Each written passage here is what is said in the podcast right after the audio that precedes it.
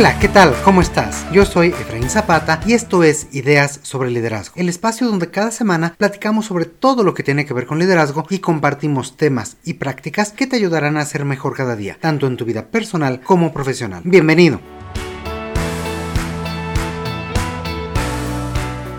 A lo largo de nuestra trayectoria profesional hay momentos en que dudamos de nosotros mismos. Podemos llegar a pensar que nuestras habilidades y talento no son las necesarias o las suficientes o las correctas para obtener los resultados que se espera de nosotros. Esto es completamente natural. Sin embargo, hay personas, incluso en altos puestos, que viven con esta sensación de forma mucho más recurrente, sobre todo cuando enfrentan tareas nuevas. Sienten que no son merecedoras de sus logros ni de su crecimiento, sino que de alguna forma han defraudado a los demás o simulado ser alguien que no son decir, se sienten como impostores en su trabajo. A este fenómeno psicológico se le denomina justamente el síndrome del impostor, o en ocasiones síndrome de la impostura. El día de hoy platicaremos un poco sobre este síndrome, cómo identificarlo, a quién afecta más, qué podemos hacer frente a él para fortalecer nuestra confianza y la de nuestro equipo. Así que comencemos.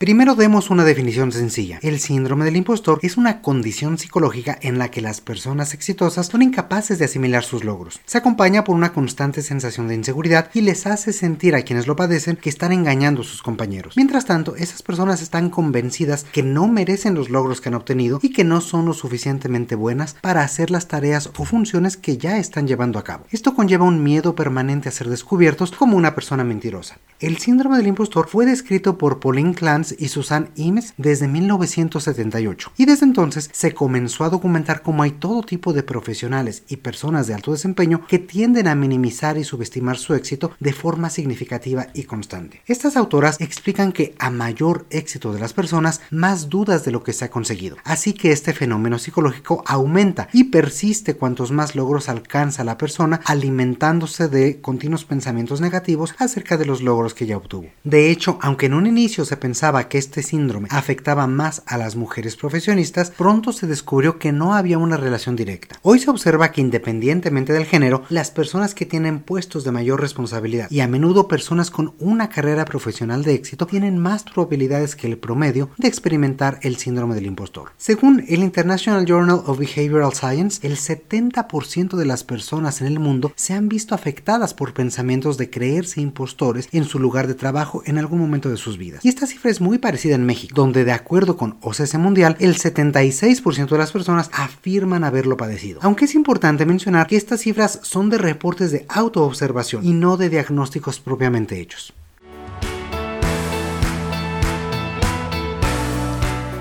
A pesar de que el síndrome del impostor de alguna forma es un reflejo de falta de seguridad, ambos temas no son lo mismo. La inseguridad se refiere a la falta de confianza en uno mismo o en las propias habilidades. Puede manifestarse como dudas constantes, ya sea sobre las decisiones que se toman, miedo al fracaso o a la crítica, y sentirse inadecuado en situaciones sociales o profesionales. Por otro lado, el síndrome del impostor se refiere a esta sensación de que el éxito que se ha logrado no es merecido y que en realidad se es un fraude que ha logrado engañar a los demás para que crean que se es más competente de lo que realmente ese es. Es decir, los resultados son evidentes, pero no son vistos por las personas como algo que ellas hayan alcanzado, sino a factores externos, como la suerte o las relaciones personales. No reconocen sus propias habilidades y logros. En resumen, mientras que la inseguridad es una falta de confianza en uno mismo, el síndrome del impostor es una sensación de no merecer el éxito o los logros que se han obtenido. Ambos pueden afectar la autoestima y bienestar emocional de una persona.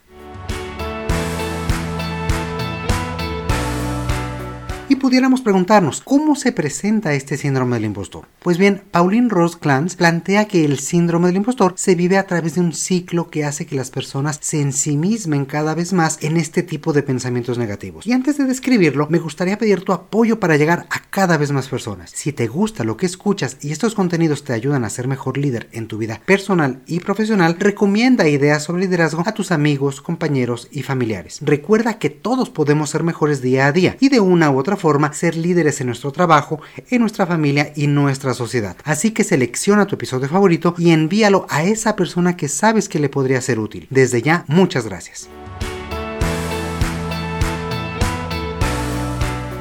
Comentábamos acerca de este ciclo del síndrome del impostor. Pues bien, este comienza cuando a una persona se le asigna una tarea u objetivo específico. Ante esta tarea se experimenta una, una sensación de ansiedad y de duda de uno mismo a través de dos mecanismos. El primero es la necesidad de ser mejor que los demás o especial. Y la otra es el miedo a fracasar. En ambos casos se entra en un estado de duda y ansiedad constante. Al aspirar a ser mejor o ser especial, la persona intenta convertirse en una especie de superhombre o supermujer, buscando aprender todo aquello que cree necesitar para afrontar el reto que se le presenta. Esta forma de impostor aspira a la perfección. Por otro lado, frente al miedo al fracaso, la respuesta más usual es la procrastinación, es decir, dejar la tarea que se tiene encomendada de lado, posponiendo y posponiendo su realización hasta que es inevitable y que llega ese momento de realizar. En este escenario, o más bien en ese momento de realizar la tarea, estas se hacen con una constante temor a equivocarse, un temor a no lograr lo necesario o no finalizar la tarea encomendada. Finalmente se llega a un resultado y aun cuando este haya sido exitoso, la persona cuestiona su propio desempeño y su participación. No está convencida de haber sido él o ella quien logró algo importante, ni de tener las capacidades para hacer. En este punto, incluso el reconocimiento de los demás le puede llevar a sentirse culpable o tener remordimientos por no asumir que logró algo importante. Y con esta sensación de culpabilidad se cierra el ciclo. Esto hace que la persona regrese a la necesidad de un origen de ser mejor o especial o tener mucho miedo al fracaso. Algunas consecuencias de este ciclo son que las personas con síndrome del impostor evitan nuevos retos o tareas, trabajan mucho más para compensar lo que consideran es su falta de resultados y se pueden sentir fuera de lugar en el trabajo. Cuando no alcanzan sus objetivos o sus resultados son promedio, además se refuerzan estos patrones de pensamiento negativo o inseguridad, reforzando cada vez este ciclo y cayendo cada vez más en él. De hecho, la especialista en el síndrome del impostor, la doctora Valerie Jung, estableció cinco tipos de impostores, es decir, cinco formas distintas en las que las personas pueden vivir este síndrome y por tanto generar respuestas y actitudes diferentes. El primero de ellos es el experto. Estas son personas que suelen buscar continuamente cursos, certificaciones y otros medios porque sienten miedo de no contar con todos los conocimientos necesarios para afrontar su trabajo. El segundo es el individualista. Estas personas evitan pedir ayuda porque de esa forma harían evidente su propia incapacidad para realizar su trabajo. Creen que al pedir ayuda serán descubiertos y denostados. En tercer lugar tenemos al perfeccionista. Este tipo de impostor se caracteriza por un sentimiento de insatisfacción constante con el trabajo realizado. Este sentimiento a menudo genera ansiedad y altos niveles de estrés y como vimos anteriormente es una de las respuestas más comunes en el ciclo. El cuarto tipo es el genio. Estas personas piensan que deben de saberlo todo y deben de ser expertas en todo. Se exigen mucho en todos los campos porque sienten que no son buenas en nada. A diferencia del experto, las personas que experimentan el síndrome del impostor como genios no siempre buscan cursos, justo porque ellas ya deberían saber lo que otros les podrían enseñar. Finalmente está el superhéroe. Estas personas sienten la necesidad constante de hacer más que los demás y hacerlo mejor. Necesitan demostrarse que pueden con todo e incluso con parte del trabajo de otras personas para así hacer mostrar su valía. De esta forma constantemente ayudan a los demás, absorben más funciones y buscan más trabajo, pero nunca se sienten satisfechas con lo que realizan.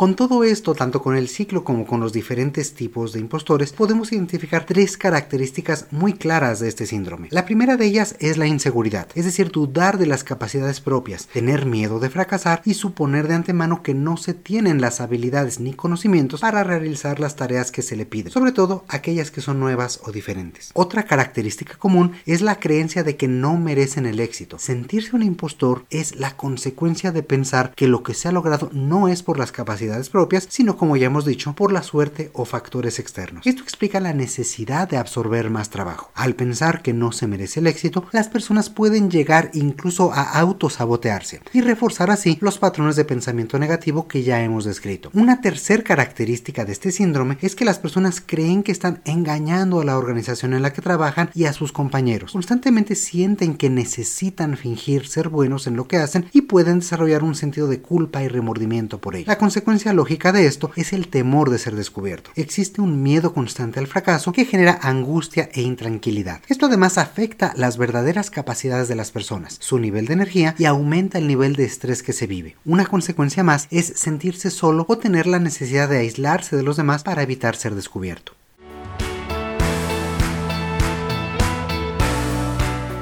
Es importante que como líder observes si alguien en tu equipo o incluso tú mismo presentan este tipo de conductas o actitudes de forma persistente, sobre todo porque las personas con síndrome del impostor suelen presentarse como personas con una alta estima, aunque por dentro se sienten profundamente inseguros. Por ejemplo, es conocida la anécdota en la que la actriz y exalumna de Harvard, Natalie Portman, descubrió las dudas que tenía sobre sí misma cuando fue convocada para dar un discurso a los alumnos. Comentó que sentía que había habido algún error y que no era lo suficientemente inteligente para estar ahí y dirigirse a toda esta audiencia. Comentó que cada vez que abría la boca necesitaba probar que no era únicamente, en sus palabras, una actriz tonta. Este es un ejemplo de cómo se vive el síndrome del impostor en un escenario muy particular, pero que nosotros podemos relacionarlo con nuestro lugar de trabajo y con las actividades que hacemos, sobre todo como hemos mencionado anteriormente, con las nuevas funciones, tareas o retos que pueden empezar a delegarnos.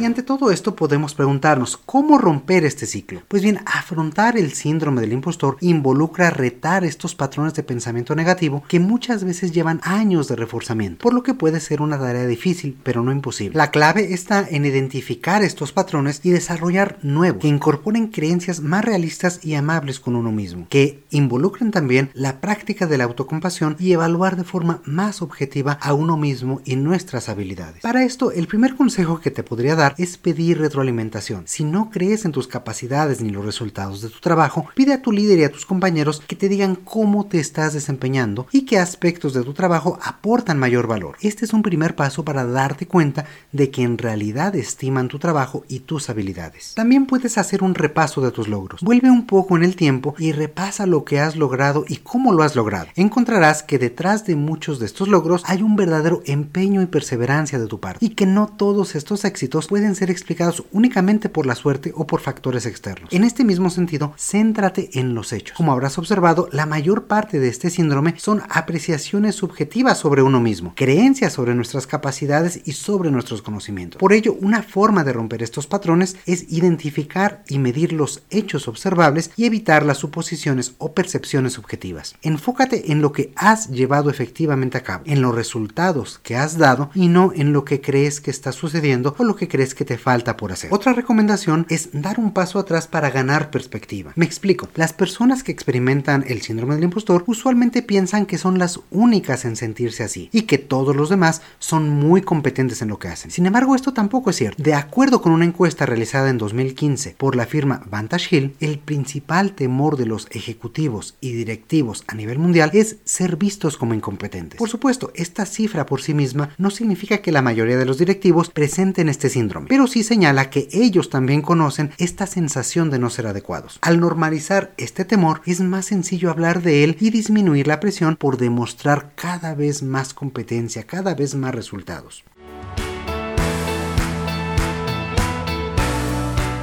Si ya has hecho conciencia de que tú padeces este tipo de síndrome en alguna medida, ahora puedes cambiar la perspectiva para poder afrontarlo mejor. Podrás ser capaz de reconocer que no lo sabes ni lo conoces todo. Y entonces también podrás comenzar a visualizar que el ser un novato en algún tema también tiene sus beneficios. Al no dominar completamente un tema, tienes oportunidad de verlo desde una perspectiva única, en no caer en lugares comunes y ofrecer ideas diferentes y creativas. Asimismo, puedes probar enfocarte más en lo que estás aprendiendo que en tu desempeño inmediato. De acuerdo con los especialistas, el síndrome del impostor desaparece en situaciones donde las personas se sienten en control. Cuando nos enfocamos en el desempeño, es más fácil que nos sintamos insuficientes y con la incertidumbre del resultado que obtendremos. Por lo contrario, cuando nos enfocamos en el aprendizaje, la experiencia, incluso los errores, son vistos de una forma muy diferente. Ganamos control sobre lo que estamos haciendo, ya que las equivocaciones se vuelven señal de progreso en vez de evidencia de nuestras carencias. Finalmente, no te olvides de celebrar tus logros. Por más pequeños que estos parezcan, siempre es bueno señalarlos y poder hacer conciencia de que estamos avanzando. Identifica qué estás haciendo bien y reconoce, apláudete y felicítate. Tú mismo puedes ser el primero en reconocer y valorar tu esfuerzo y dedicación. Así que comparte tus logros con tus amigos, tanto dentro como fuera del trabajo, y haz más cotidiana esta sensación de tener éxito. Si quieres saber más, parte de nuestro archivo incluye un episodio dedicado justamente a cómo celebrar las pequeñas victorias. Búscalo y cuéntanos cómo te funciona para también gestionar este síndrome del impostor.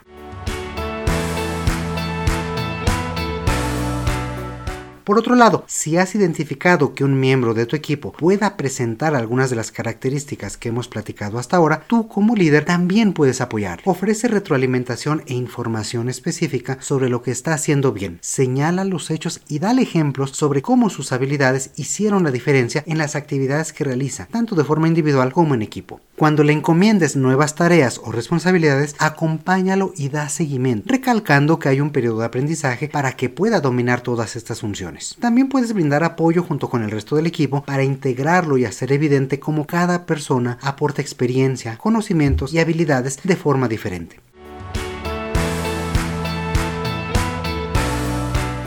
En fin, como líder tienes muchas opciones y herramientas que pueden ayudar a los demás. Sin embargo, si consideras que es una situación que ha traído consecuencias ya de alguna forma significativas para la persona o el equipo, no dudes en referirlo con un experto. Recuerda que tú tampoco lo sabes todo y hay expertos, hay psicólogos especializados para tratar este tipo de cuestiones. Afrontar este síndrome es posible y ni tú ni nadie de tu equipo tienen por qué sentirse solos ni inadecuados en su trabajo. Y con esto creo que podemos concluir con el episodio del día de hoy y es ahora momento para ti. ¿Has experimentado esta sensación de no ser adecuado para tu trabajo? ¿Has visto a alguien más en esta situación? ¿A qué crees que se deba que cada vez es más frecuente? ¿Qué piensas sobre todo esto? Nos encantará recibir todos tus comentarios, experiencias e historias al correo que ya conoces, hola arroba ideasobreliderazgo.com. Pasa a saludarnos, dinos sobre qué temas te gustaría que platicáramos en el futuro y qué es lo que más te gusta de este espacio que también es tuyo. Y hasta aquí llegamos el día de hoy. Como siempre te mando un fuerte abrazo. Yo soy Efraín Zapata y te espero a la próxima con nuevas ideas sobre liderazgo.